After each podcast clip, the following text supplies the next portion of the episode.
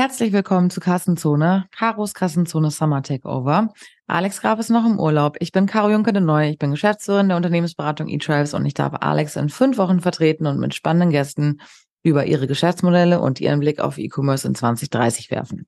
Heute freue ich mich ganz besonders, dass wir die Möglichkeit bekommen, mit einem ausgewiesenen Experten über das Thema Supply Chains der Zukunft zu sprechen. Martin Schwemmer kommt vom Fraunhofer Institut und ist mittlerweile Geschäftsführer beim Bundesverband für Logistik. Und es ist extrem spannend, ihm zuzuhören, wie sein Blick auf die Lieferketten der Zukunft sind. Wir sprechen intensiv über das Thema Nachhaltigkeit in den Supply Chains, seinen Blick auf die letzte Meile oder zum Beispiel auch die Frage, wann er glaubt, dass unsere Pakete endlich mit Drohnen ausgeliefert werden. Ich wünsche euch ganz viel Spaß mit der Folge. Hallo Martin, herzlich willkommen beim Kassenzone Summer Takeover.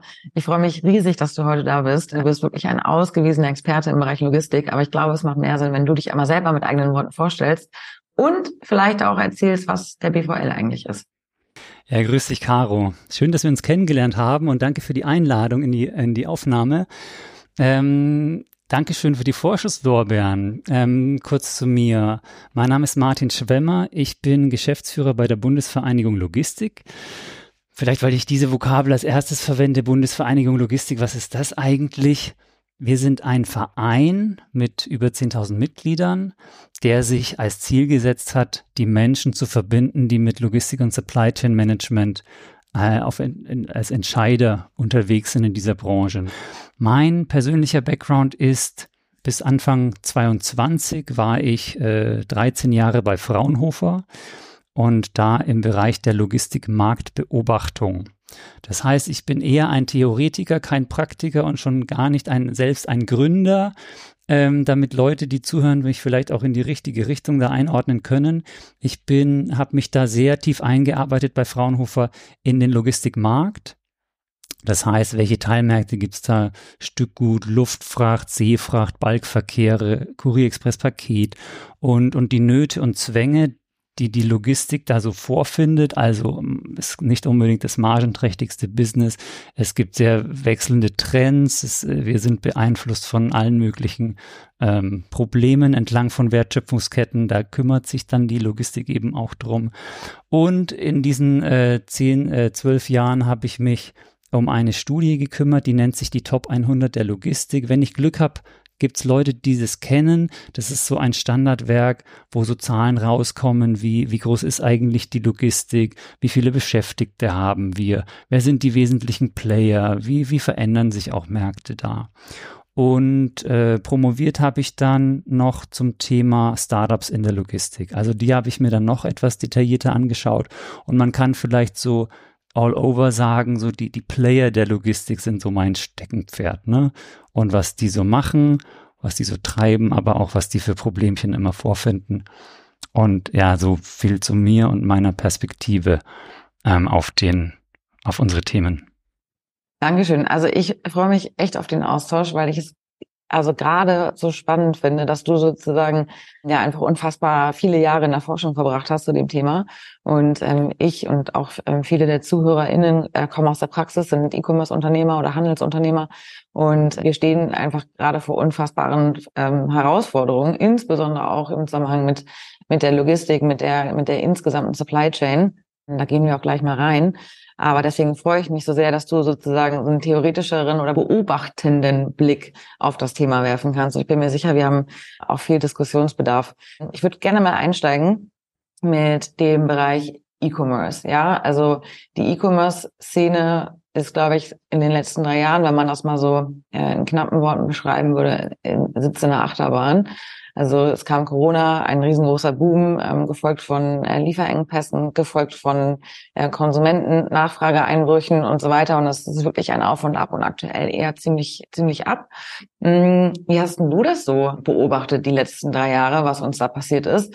Und glaubst du vielleicht sogar, dass man das irgendwie hätte besser verhindern können, was da passiert ist? Oh Gott, oh Gott, jetzt gehen wir erstmal auf das, was wir gesehen haben und dann schauen wir mal rein, ob was uns zum Thema Verhindern einfällt. Du hast es ja gerade schon ganz, äh, ganz richtig umrissen, aber da kann man sicherlich auch noch zwei, drei Sätze mehr dazu verlieren. Ne? Während Corona extremer Boom der Bestellung über Internet, aber auch insgesamt der Bestellung oder der, des, des Konsums von anfassbaren Gegenständen. Weil während Corona durfte man Dienstleistungen nicht in Anspruch nehmen. Ne? Also Gastronomie, Reisen war nicht möglich. Geld hatten die Leute zum Glück trotzdem und das haben sie ausgegeben für physische Gegenstände, um sich zu Hause eben hügelig zu machen. Ne? Und dann ist es aber weitergegangen. Wir haben aktuell keine Restriktionen mehr bei, aus, aus dem Thema Corona, also zumindest in, in, unseren, in unserem Wirtschaftsraum. Deswegen können die Leute wieder reisen, nehmen Dienstleistungen, äh, Gastronomie verstärkt in Anspruch. Dieser Konsum wird weggeswitcht von dem Materiellen hin zu den Dienstleistungen. Und das spürt natürlich in allererster Linie der, der E-Commerce auch. Ähm, und wo es halt die, diesen krassen Aufwachs, Aufwuchs gab während Corona, ist der halt jetzt gerade wieder am, ja, Einbre Einbrechen ist aus meiner Sicht gar nicht das richtige Wort, weil es war eben ein, ein, ein sehr extremes Wachstum, ein Sonderwachstum, wo man auch äh, einfach falsch aufgestellt ist, wenn man davon ausgegangen ist, dass es einfach ewig so weitergeht und auf dem, auf dem Niveau verbleiben wird. Wir sind halt jetzt wieder bei bei einem eher stetigen Wachstum. Und das Problem ist aber, dass viele Händler auch ihre, ihre Versorgungsstrukturen sehr stark aufgestockt haben und dann immens eben Kapazitäten aufgestellt haben, um dieses stärkere Online-Wachstum abdecken zu können. Und jetzt, wenn du eine Kapazität in der Logistik nicht, äh, nicht auslasten kannst, dann bist du ratzfatz in den roten Zahlen. Und das sehen wir eben gerade. Ne?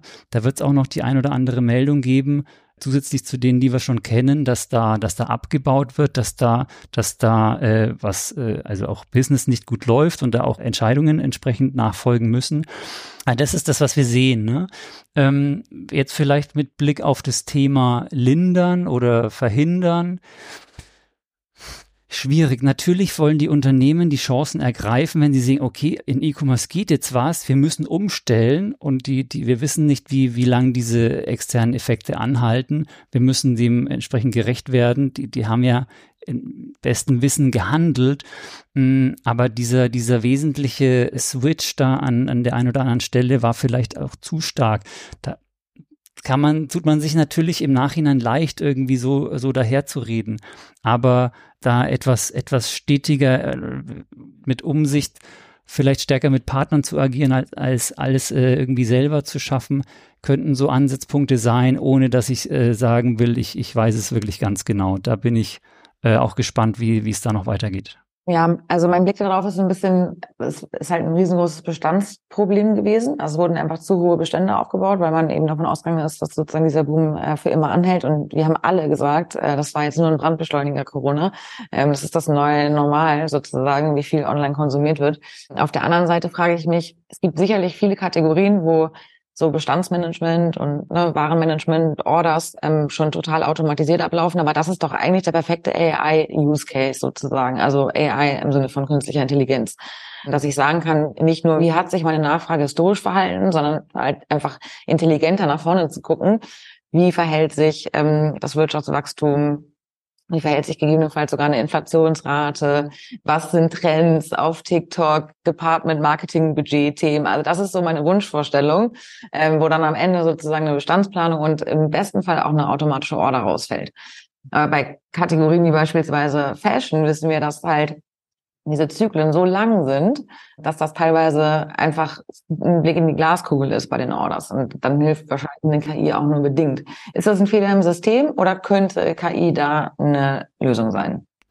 Also ich glaube schon, dass KI da eine Lösung sein kann. Wo, worüber ich äh, viel nachdenke, ist, KI kann eben da gut hantieren, wo viele Daten da sind und idealerweise dann gute Entscheidungen treffen, wenn, wenn ähnliche Verläufe schon sehr, sehr, sehr häufig aufgetaucht sind. Zum Beispiel, warum ist KI so gut im Schachspielen? Weil es einfach äh, unendlich oft gegen sich selber Schach spielen kann und dann einfach alles drauf hat, was da in dem System denkbar ist. Das ist halt in der realen Welt doch, doch etwas anders, ne? Und diese Situation, der jetzt, die wir jetzt äh, eingangs beschrieben haben mit Sondereffekte während Corona und dann die, die Rückrebound oder, oder Zurückschlagseffekte jetzt neuerdings, das sind statistisch gesehen eher eine Singularität. Ne? Also da kannst du nicht aus einer langen Zeitreihe sagen, na ja, wir haben wir vor 100 Jahren was so und ich, wir haben jetzt irgendwie Daten über ganz viele Jahre. Deswegen hätten wir das auch mit, mit äh, KI und Statistik sehr gut abfedern können. Also das ist so das Große, das Ganze. Aber äh, natürlich kann KI genutzt werden, um aus einem sehr guten, äh, sehr großen Korpus nennt man das dann, ne, wo verschiedene Datenbestände drin sind aus ganz verschiedenen der Klassiker sind immer die Wetterdaten, weil die hat man einfach gut, die sind da und dann schaut man mal, was mit denen geht oh. oder Verkehrsfluss und immer mehr Themen zum Thema Visibility und, und Visibility nicht nur im Sinne von Transport, sondern auch vom Wirtschaftsgeschehen, Inflation oder, oder Anpassungen von Leitzinsen und wie, wie wirkt sich sowas aus. Äh, ich habe noch kein Modell gesehen, das sowas kann. Ich bin da aber nur am Rande damit befasst. In meiner Fraunhofer-Zeit ähm, ähm, haben wir gerade sehr stark aufgebaut ab 2019 in dem Thema künstliche Intelligenz und Analytics. Deswegen habe ich da so das ein oder andere aufgeschnappt. Und es gibt schon auch, also dieses, da ist doch dann KI und dann wird es schon gehen. Äh, ähm, so, so, so ist es noch nicht äh, an manchen Stellen. Die Zukunft ist auf jeden Fall nicht gleich verteilt, sage ich immer. Aber die Hoffnung ist natürlich da, dass wir da in Zukunft mehr, mehr damit regeln können. Gerade im Handel ist die Datenlage ja in der Regel gut, wenn ich Abverkäufe mir anschaue und auch die Replenishment, was dann entsprechend abhängig ist davon oder was ich damit aussteuern kann. Da ist halt dann die Frage, ob eine KI oder wie man die ganzen Verwerfungen in, entlang der, der Versorgungsketten da ins Modell nimmt automatisiert wird es nicht gehen. Ein bisschen Bauchgefühl und gute Entscheidungen von Menschen werden da noch ein paar Jahre eine Rolle spielen. Ja, verstehe. Ich schaue halt, also in der aktuellen Situation habe ich mir jetzt überlegt, ich glaube, wir haben alle verstanden, was jetzt gerade das aktuelle Problem ist und wir wissen auch ziemlich genau, was eigentlich die Hausaufgaben sind. Du hast es selber gesagt, äh, man kommt dann schnell in Profitabilitätsprobleme. Das trifft einfach auch im, im Handel und im E-Commerce einige aktuelle. Natürlich suchen wir auch alle so ein bisschen nach der Golden Bullet oder nach so einem Strohhalm, an dem wir uns festhalten können. Und KI ist dann natürlich ein sehr dankbares Buzzword. Aber was im E-Commerce insbesondere in Bezug auf die Kosten ein wesentlicher Treiber ist, ist die letzte Meile. Also ein Treiber vor allen Dingen auch auf Basis der Kundenerwartungen. Ne? Also Amazon hat uns so, erzogen, dass wir quasi neue, neuartige Erwartungen haben, dass Waren und so weiter einfach in Windeseile bei uns ankommen. Quick Commerce ist dann nochmal die nächste Stufe, da kommen wir gleich auch nochmal zu. Aber insbesondere im Hinblick auf profitables Wachstum.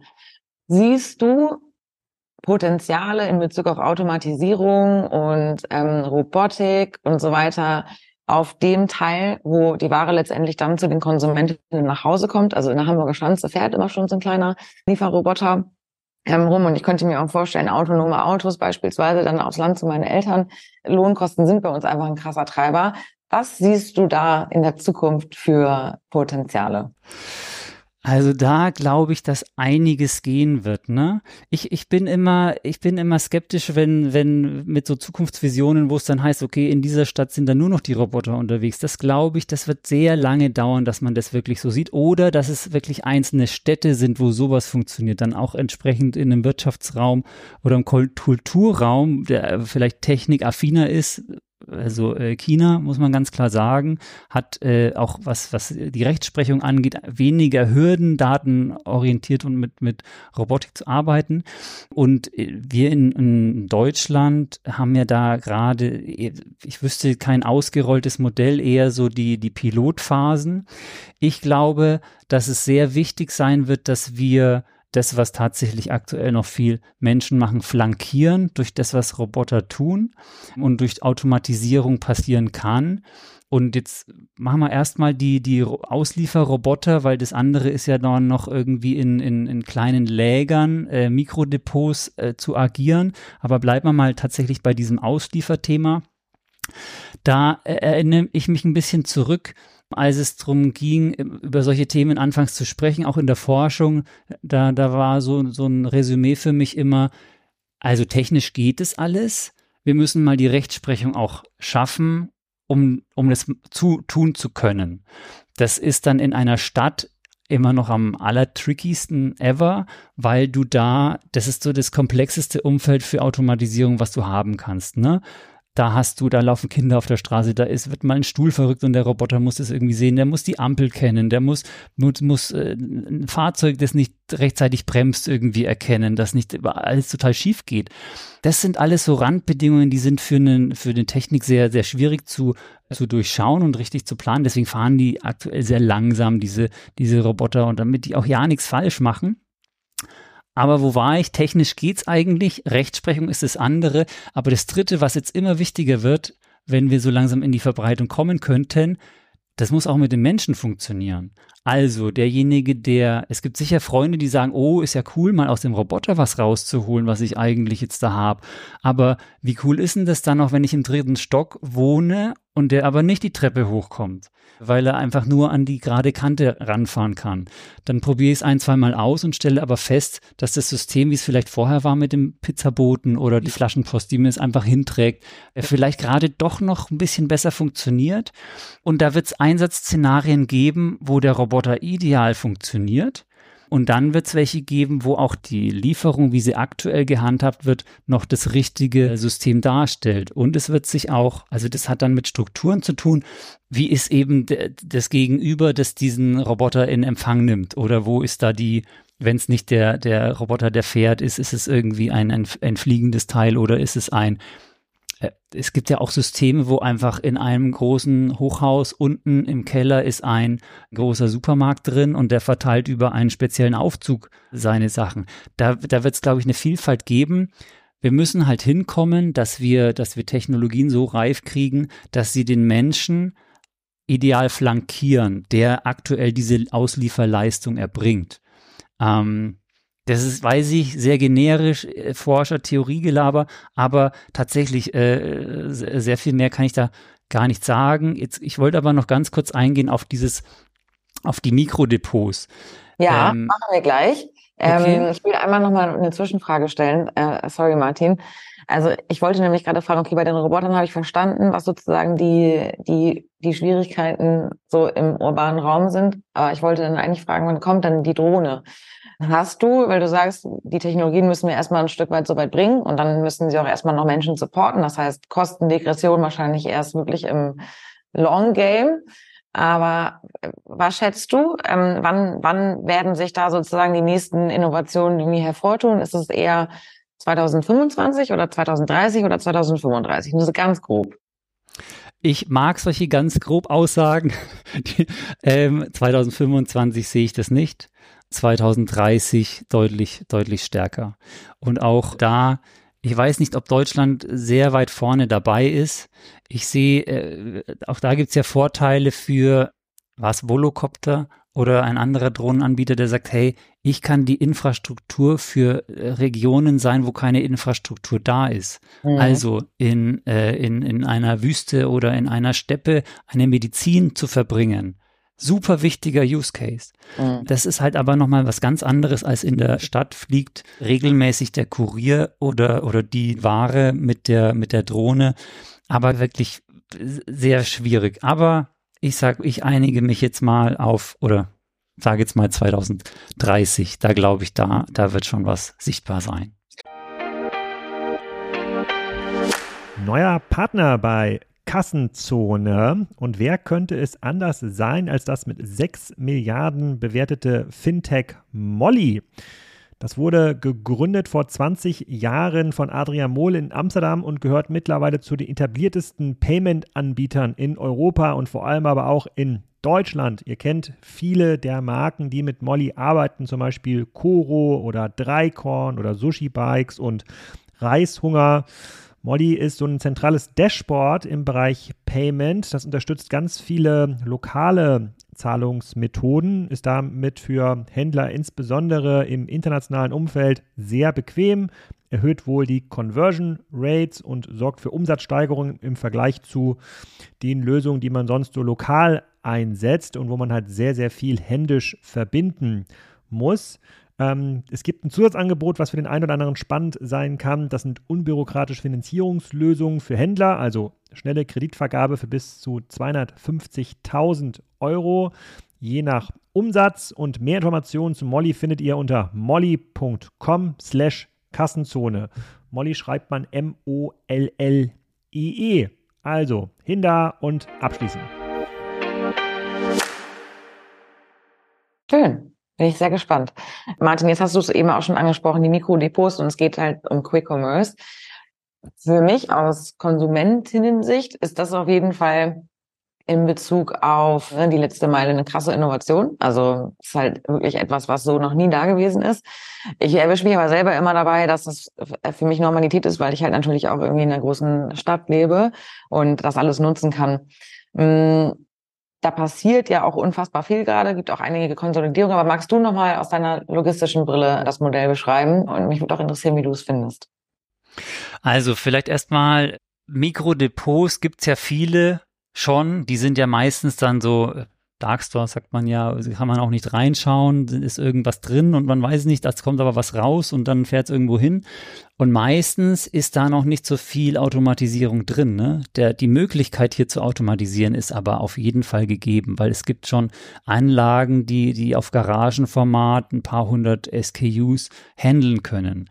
Das äh, sehe ich jetzt in der Verbreitung noch nicht so sehr, gerade bei den ein, ein, ein sehr schnell wachsendes Unternehmen wie jetzt äh, Gorillas oder Flink, ne, die, die tun sich aktuell trotzdem noch leichter, mal mit einer Mannschaft da anzurücken und das dann äh, tatsächlich manuell zu handeln. Aber Automatisierung in dem Kontext ist, ist aus meiner Sicht auch ein sehr, sehr wichtiges Thema und werden wir wenn der Markt, der muss sich ein bisschen konsolidieren und einruckeln aus meiner Sicht, dann, dann wird da auch ein oder zwei Anbieter, die da ein bisschen more steady sein werden können, äh, sich das anständig ausrollen, ne? so eine Automatisierung. Bei dem Quick Commerce, da bin ich wirklich, ich bin wirklich oberskeptisch mit, mit, äh, mit so denen, die versprechen, äh, ganz flott und einen ganz günstigen Einkauf. Da, da unterscheiden sich die Stories auch extrem, ne? Weil Gorillas war so das Versprechen, guck mal, die drei Bananen hast du in acht Minuten irgendwie Flink ist ein bisschen anders. Ich habe mir tatsächlich den Spaß gemacht, gerade nochmal die Homepages mir anzuschauen. Der, der Look and Feel, was du da mitnimmst, ist, mach deinen Wocheneinkauf, ist ganz flott da. Dann gibt's noch so eine andere Variante, Picknick, der sich von denen wesentlich unterscheidet. Der sagt, ich habe so meine Tour, bin zu einer festen planbaren Zeit bei dir, hol dir oder lass dir deinen Wocheneinkauf von uns bringen. Und dann gibt's noch zum Beispiel Flaschenpost, die, die, die, die sind schon noch stärker darauf ausgerichtet, hey, mach mal deinen ganzen Wocheneinkauf bei mir. Und nicht irgendwie flott, also es geht auch flott, aber lass auch bitte Geld da, ne? Und die Marge und der Transport muss beglichen werden aus dem, ja, aus dem Warenkorb, ne? Es wird in der Regel keine Fee dafür genommen, auch bei Flaschenpost schon, die incentivieren gerade, wenn du wenig bestellst, musst du zahlen, wenn du viel bestellst, musst du ab 50 Euro, glaube ich, nicht mehr zahlen. Ne? Und aus Logistikgesichtspunkten, und ich bin, bin, bin da eher Logistik geprägt, nicht Investorenbrille geprägt. Mich hat's gewundert, dass Gorillas so wachsen konnte. Die Investoren werden schon sich was zusammengereimt haben, dass es stimmt. Aus der Logistikprozessperspektive hat sich da zu keinem Zeitpunkt ein äh, rentables Geschäftsmodell abgezeichnet. Und mhm. das hat äh, da war ich schon sehr skeptisch. Ne? Das kann man auch, das kann man sich tatsächlich auch ausrechnen, wenn man sagt, die wollen in, in sieben Minuten war so am Anfang des Lieferversprechen oder lass es zehn sein, 15 ist ja egal. Aber in, in 15 Minuten von einem Depot zu einer Person zu fahren, das muss quasi immer eine Stichfahrt sein der, der kann nichts konsolidieren. Der nimmt genau das mit, was da ver, versprochen und bestellt ist. Dann sind's, ist es ein Warenkorb und lass ihn 10 Euro kosten. Dann, dann, wenn da viel Marge drauf ist, dann kannst du da, dann sind halt drei Euro davon oder vier Euro davon vielleicht für den Transport irgendwie rauszuholen so Gott will, kriegt er Trinkgeld, dann sieht alles noch ein bisschen besser aus. Aber dann kann ein Fahrer, der kann da zwei so Touren machen in der Stunde. Oder lass es drei sein. Und was, was kann dann für den Transporter rauskommen? Neun Euro die Stunde?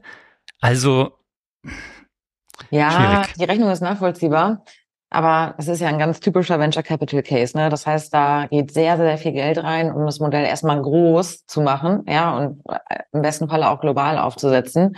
Und also ich, ich traue mich so ein bisschen an den Amazon-Vergleich ran, weil ich schon glaube, ist, wenn, wenn Gorillas, Flink, Getir, äh, ne, wer auch immer, es schafft, wirklich dieses, also ein globales Netz aufzubauen, an Hubs und an, an äh, Lieferflotte und so weiter. Wenn du dann Lebensmittel rausstreichst, dann bleibt ja ein Netzwerk sozusagen, das mir vielleicht, also eine Art Plattform vielmehr, was mir am Ende vielleicht nicht nur das Essen bringt, sondern meine Medikamente, meine, mein, meinen neuen Arbeitsvertrag, ja, oder ähm, eben auch meine Klamotten sozusagen. Und wenn man dann auch noch in die Rechnung einkalkuliert, die ganzen frei werdenden Flächen, auch in den Innenstädten, das wird ja sicherlich sich auch weiter fortschreiben. Ich finde den Case schon hochgradig attraktiv und aus Nutzerperspektive sowieso. Könntest du dir das vorstellen, dass es ein ganz langfristiges Game ist? Ja, ja, ja, auf, auf jeden Fall, ne? Das schon. Also mir hat's noch keiner so gut erklärt, wie du es jetzt gerade rüberbringst, ne? Äh, es ist halt trotzdem so, es geht schon sehr weit auseinander, dieses strategische Ziel, wenn ich mal irgendwie ganz weit aufgestellt bin und das alles habe, von dem, was, was aktuell sich irgendwie abzeichnen kann an einem realistischen, vielleicht auch profitablen Wachstumspfad, ne? Aber da, natürlich müssen da andere äh, Mechanismen Mechanismen und andere Ziele dahinter liegen, weil sonst hätte auch kein Investor kann das durchwinken, wenn er nicht andere Ziele damit verfolgt, ist doch klar. Ja. Ähm, und das, was, was, was ich da so skizziere, das steht wahrscheinlich in den Pitches da auch drin. Und dann wird halt argumentiert mit, ja, wenn wir dann auch an der Stelle sind, dass wir die Daten alle sammeln, dann haben wir, haben wir entsprechend die, die Marktmacht, um ganz andere Geschäftsmodelle zu entwickeln. Ne? Auf jeden Fall, auf jeden Fall, ganz genau. Aber diese, diese ganzen flankierenden Ziele ist für mich nie ganz transparent geworden, welche das sind, wo, wo, wo man da genau hin will. Und äh, ist es schon aufgegangen? Meines Wissens nach noch nicht, bin aber sehr gespannt. Ne? Also da, weil ich ja gerade so skeptisch da bin, schaue ich da auch sehr gerne hin und, und, und saug Informationen dahingehend auch, auch auf, bin gespannt, was da kommt. Mm, total. Also gerade auch da ne, wieder der Connect sozusagen zurück zur letzten Mal. Ich könnte mir halt schon vorstellen, dass so eine Flotte auch auf dem Fahrrad ähm, die sehr kurzfristig verfügbar ist, einfach einen riesengroßen Nutzen stiften kann für, für Versandhändler oder für kleine stationäre Geschäfte etc. Also ich sehe da auf jeden Fall noch mega viel Spielraum, sofern diese Infrastruktur halt einmal aufgesetzt ist. Und da ja. bin ich, ähm, also ich finde es halt super cool, dass so viele Unternehmen da auch gerade dabei sind und dass da auch das Geld hingeht. Stichwort ja. Fahrrad. Jetzt in dem Summer Takeover ist eine Frage, die ich hoffentlich im Laufe der weiteren Folgen oder ich mich zumindest der Verantwortung mal nähern möchte. Es wann wird E-Commerce dann endlich nachhaltiger? Und ich weiß, dass das natürlich kein primär logistisches Thema oder Fragestellung Problem ist sondern das muss natürlich beim Konsumenten anfangen. Wir müssen einfach aufhören, zu viel zu konsumieren. Das werden wir beide heute auf jeden Fall nicht lösen, aber ich frage mich halt schon zum Thema Müll, ne, zum Thema CO2-Emissionen. Was sind denn da vor allen Dingen auch aus deiner beobachtenden Zeit sozusagen, was sind denn da Entwicklungen, auf die wir uns hoffentlich ähm, bald mal einstellen können oder womit sich auch Unternehmer heute mal auseinandersetzen sollten, damit wir einen Beitrag zum Klimawandel leisten können? Oh je, oh je. Da ja. weiß ich aber nicht, ob ich dich, ob ich dich, äh, ob ich irgendjemanden zufriedenstellen kann mit dem, was ich da weiß. Ne? Das ist schon wirklich ein sehr komplexes Thema. Das eine augenscheinlich Schöne ist ja, dass, äh, dass Lieferdienste häufiger auch mal mit dem Fahrrad unterwegs sind. Das allein wird's aber natürlich nicht, nicht retten und auch sein. Ne? Da müssen wir schon an Strukturen ran, die irgendwie da größer und im Hintergrund sind. Wann werden wir insgesamt nachhaltiger? Also, wie viele Aspekte müssen wir denn da jetzt mal im Blick haben? Also zumindest mal die rechtliche Komponente, ne? Also, oder äh, Konsumentenverhalten, fangen wir mal da an kurz. Es, es, äh, der Konsument ist erzogen worden, du hast es vorhin mal so gesagt, irgendwie Amazon hat vorgelebt, was alles geht, so ungefähr. Und da sind wir uns auch komplett einig. Ich erinnere mich noch an eine an eine, äh, nicht ein, ein Diskussionsgespräch mit einem äh, Amazon-Ansprechpartner, wo ich dann meinte mal, ob das alles sein muss, dass man, dass man noch schneller, noch flotter und Potenzial in One Hour war damals viel in der Diskussion. Und, und der Ansprechpartner hat da ganz klar gesagt, natürlich, da geht noch ganz viel, da brauchen wir noch viel, viel mehr und das machen wir alles so ungefähr. Ne? Also der Konsument ist eher dahin äh, verwöhnt worden, alles flott zu haben wenn, wenn da nicht intrinsische Motivation dabei ist, dann, dann sehe ich persönlich da die, die den Shift nicht direkt kommen. Ja, da, nur ein kurzes Kommentar von meiner Seite. Das finde ich tatsächlich auch wirklich enttäuschend, dass sich auch keiner so richtig traut, sozusagen dort auch einfach den Konsumentinnen klar zu sagen, das geht und das geht nicht. Und die Pakete kommen halt nicht einzeln, wenn ich aber einen Marktplatz bestelle, sondern die kommen halt konsolidiert. Weil alle Angst haben, dass ihnen die Conversion Rate abrauscht. Und es gibt so einzelne keine, also Zalando hat es angefangen mit kostenlosen Versand, kostenlose Retour innerhalb von 100 Tagen und das ist dann irgendwie der neue Standard und keiner traut sich davon abzuweichen, weil man denkt, man hat dann einen strategischen Nachteil. Also mittlerweile werden Retourengebühren eingeführt, also ganz, ganz vorsichtig nach und nach, irgendwie so 1,90 und Co.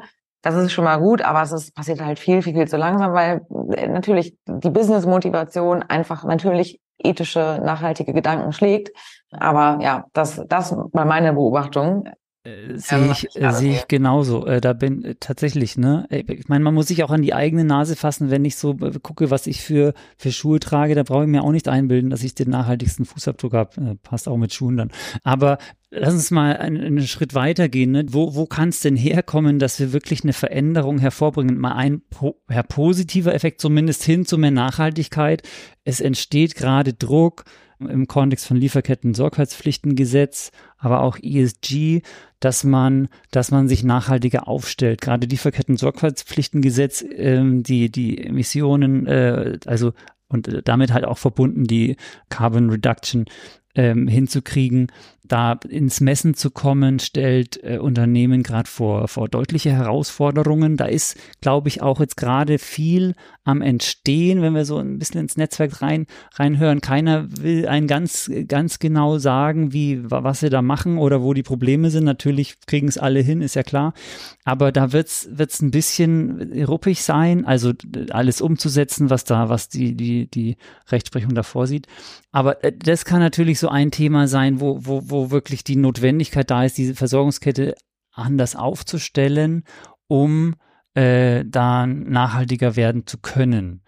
Kurz dazu, wolltest, ja? auf globaler Ebene oder machen das nur wir und ähm, haben dann ein anderes Problem, weil wir sozusagen äh, andere Länder, keine Ahnung, asiatische Länder, China, wir sprechen auch gleich nochmal über Temo und Co., nochmal strategisch bevorteilen das ist genau das, was ich jetzt anschließen wollte mit, das ist das, was dann wieder weniger hilft, weil wenn, wenn dann wir versuchen, Geschäftsmodelle aufzubauen, die diesen, die diesen äh, Themen allen gerecht werden und andere Wirtschaftsräume das weniger auf dem Schirm haben oder weniger hoch priorisieren müssen, aufgrund der Rahmenbedingungen, innerhalb derer sie agieren, äh, rechtlich, dann ist das wieder die Downside. Ne?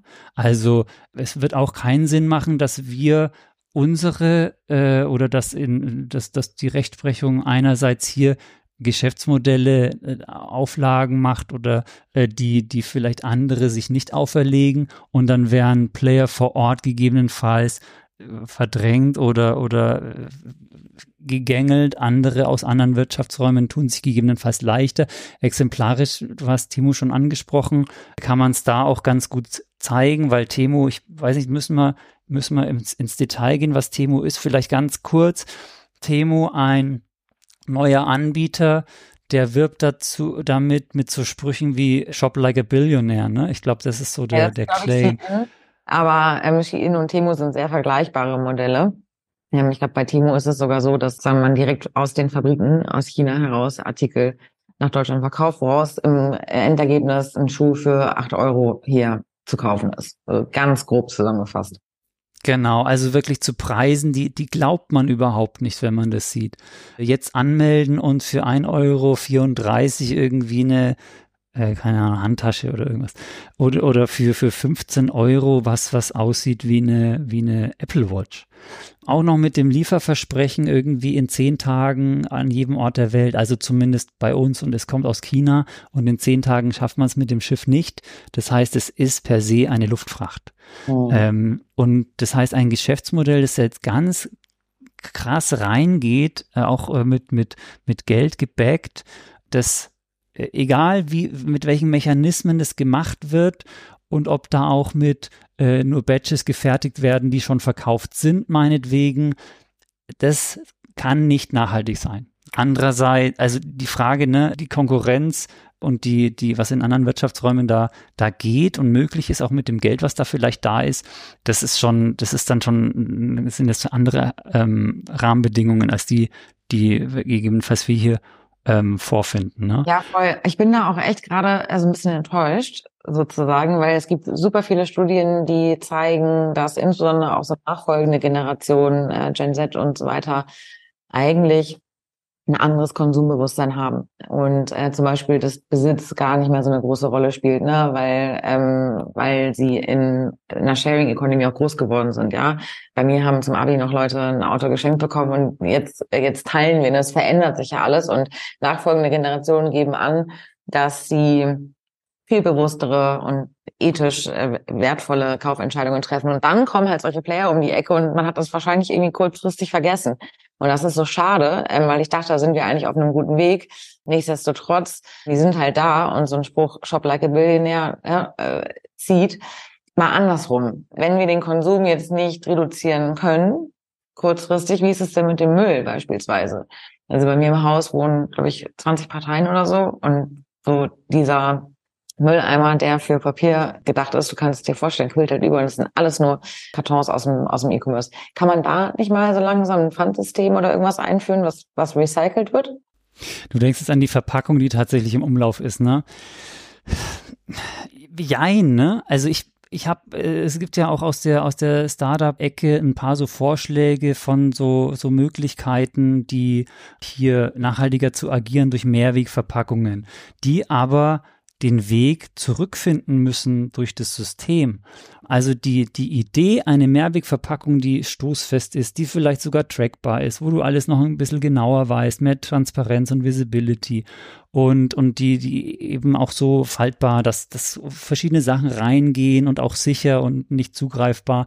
Und dann, das ist, das ist für mich sehr schlüssig bis hierhin.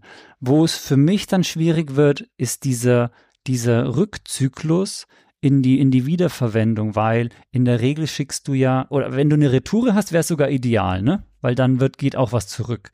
Aber wenn ich da rausnehme, oder ich äh, oder auch wenn ich da bin und raus, direkt rausnehme, was da drin ist, dann ist es auch fein. Dann geht die Packung gleich wieder zurück.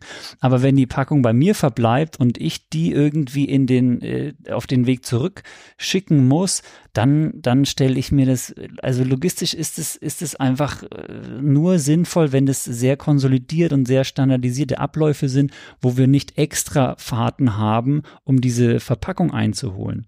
Aber noch tricky ist ja auch wenn es verschmutzt ist, weil irgendwas ausgelaufen ist, ähm, wer, wer, wer, wer reinigt es denn? Ne? Ich, ich will jetzt, ja, wahrscheinlich wirklich da jetzt sehr pessimistisch und, und, und, und zu, zu kniefieslerisch, dass das alles nicht funktioniert.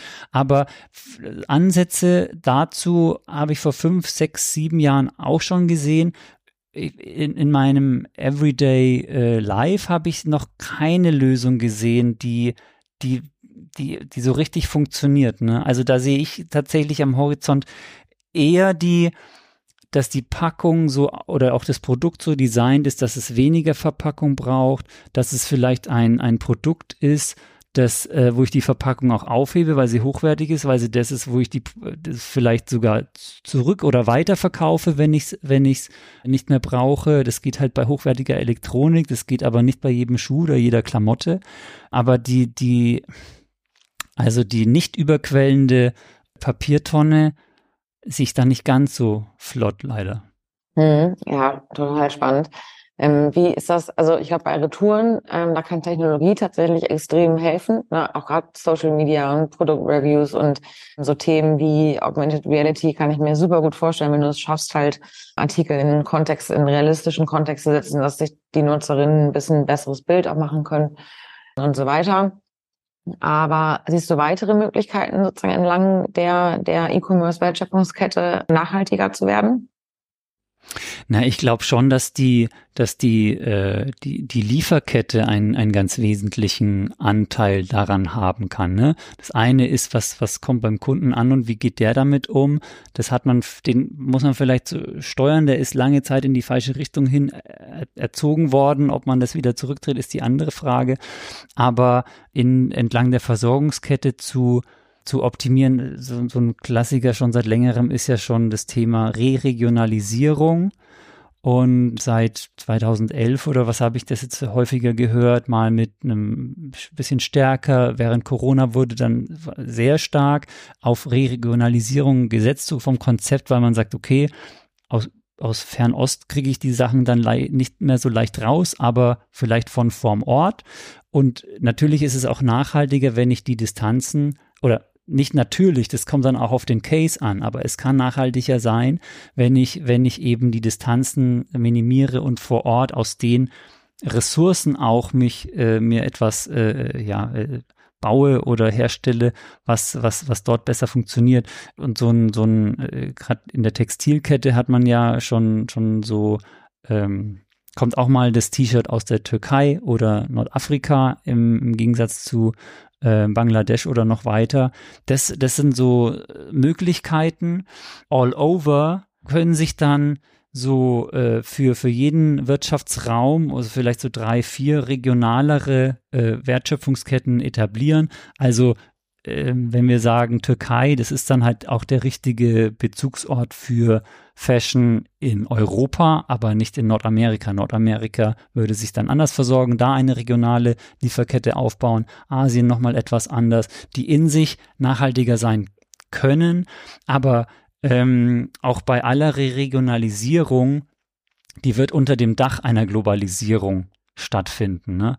Wir brauchen nicht glauben, dass die Globalisierung jetzt umgekehrt wird und wir in, in regionalen Lieferketten grundsätzlich zukünftig denken werden. Stärker mhm. unter Aspekten regionaler Versorgung, gerade auch bei so Ausfallszenarien, den, die Second Source zu haben, die vielleicht besser näher ist, auch unter anderem ähm, jetzt nochmal Lieferketten-Sorgfaltspflichtengesetz, wo ich mehr Transparenz habe, wie, wie wird da agiert. Äh, das, das spielt ja da auch mit rein, welchen, welchen Lieferanten suche ich mir da.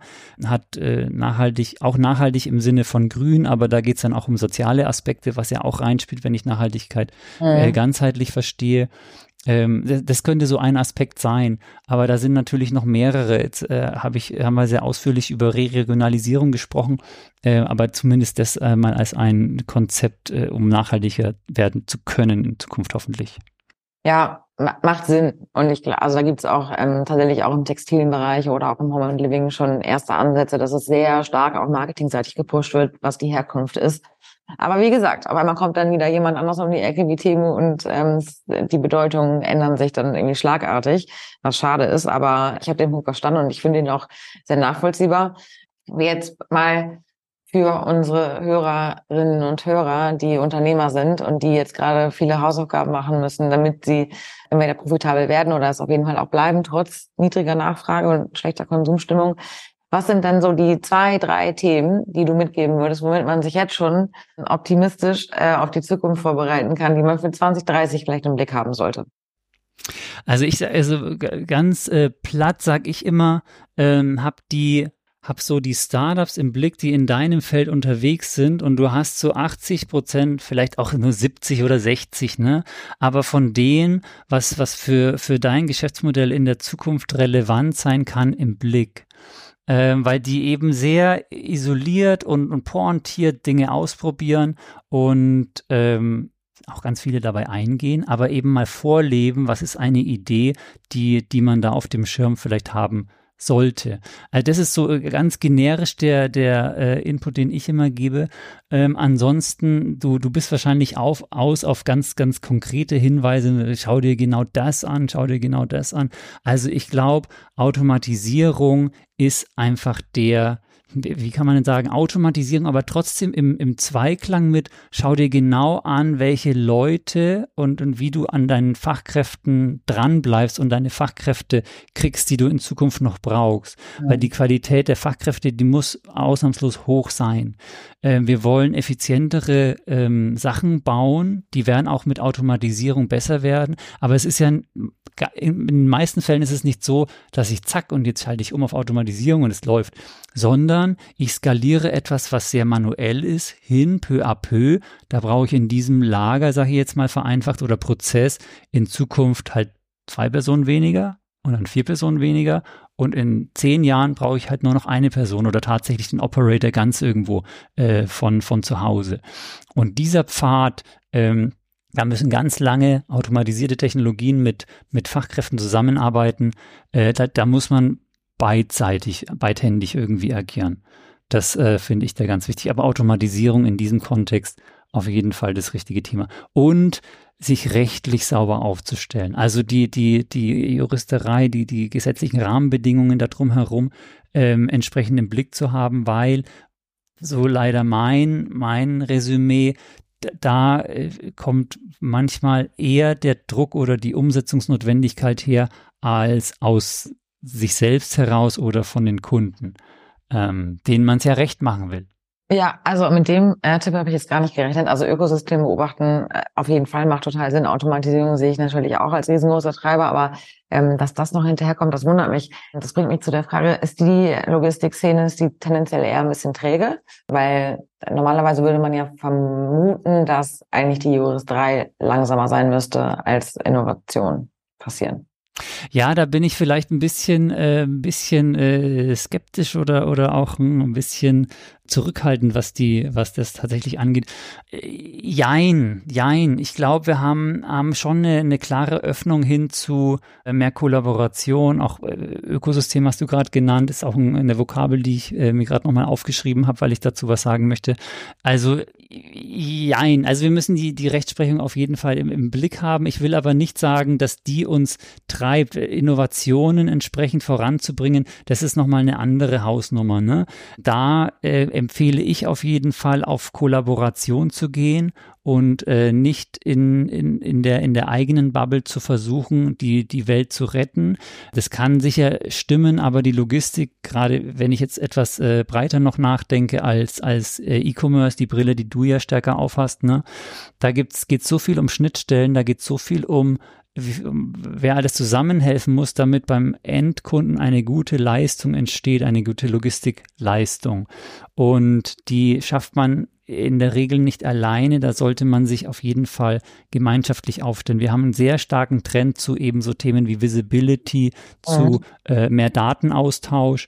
Es gibt etablierte Player in der Logistik, die können einfach physische äh, ähm, Transporte sehr gut und auch immer mehr das Datenthema. Aber wieso nicht einen Partner holen, der einfach pur die Datenbrille aufhat, ähm, um, um da Teams zu bilden, Tech-Teams, die die beste Leistung im Sinne des Kunden abbilden können. Mhm. Ja, okay, nachvollziehbar. Martin, wir kommen schon zum Ende von unserem Deep Dive äh, zur Logistik im E-Commerce, hoffentlich in 2030. Ähm, es hat echt Spaß gemacht, dir zuzuhören. So dein, dein sachlicher Blick in die Zukunft ähm, ist, glaube ich, super spannend ähm, gewesen für alle Beteiligten. Ich bedanke mich sehr herzlich bei dir für deine Eindrücke. Dankeschön, Caro. Auch äh, danke fürs Challengen, auch, auch die Zuhörer unbedingt challengen, äh, ne? weil ich so äh, das ist meine Perspektive, was ich halt äh, gerne auch mal ausdrücke. Die muss nicht richtig sein, da äh, kann aber vielleicht der ein oder andere was rausziehen, was was ihm auf die Sprünge hilft. Oder auch gerne äh, Rückmeldung an mich, wenn was überhaupt ganz anders gesehen wird. Äh, bin immer auch offen für andere Meinungen. Cool, sehr schön. Dann bedanke ich mich nochmal ganz herzlich bei dir für den schönen Austausch und bis bald. Caro, danke schön für das Gespräch. Mach's gut.